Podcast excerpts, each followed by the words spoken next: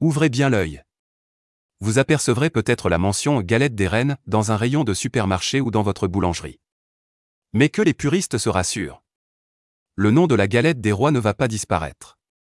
L'idée d'y apposer celui de la galette des reines fait en revanche son chemin, y compris chez les marques. Désireuse de bousculer les codes, Picard vient par exemple de sortir sa première galette des reines. Dommage toutefois que la pâtisserie en question soit recouverte de pralines et de framboises roses, choix qui reproduit les codes marketing genrés classiques que la marque de produits surgelés semblait pourtant vouloir éviter.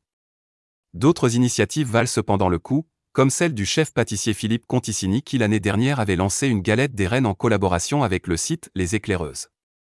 Opération réitérée en 2022, dont une partie des bénéfices des ventes sera reversée à une fondation qui œuvre pour l'indépendance des femmes au Maroc. L'idée d'une galette des reines suscite également la créativité. On retiendra notamment l'idée postée sur le compte Facebook de l'échoppe artisanale Mélune qui a imaginé plusieurs galettes des reines, en forme de vulve. Ce n'est d'ailleurs pas la première fois que les organes génitaux, féminins ou masculins, sont célébrés à travers la gastronomie. On pense notamment aux gaufres en forme de vulve ou de phallus de la boulangerie La Quéquetterie, fondée par Tasiana Jerd et inaugurée en juin 2020. Derrière cette tendance délicieusement outrancière, se cache certes une volonté grivoise, et efficace, de faire parler de soi et de vendre.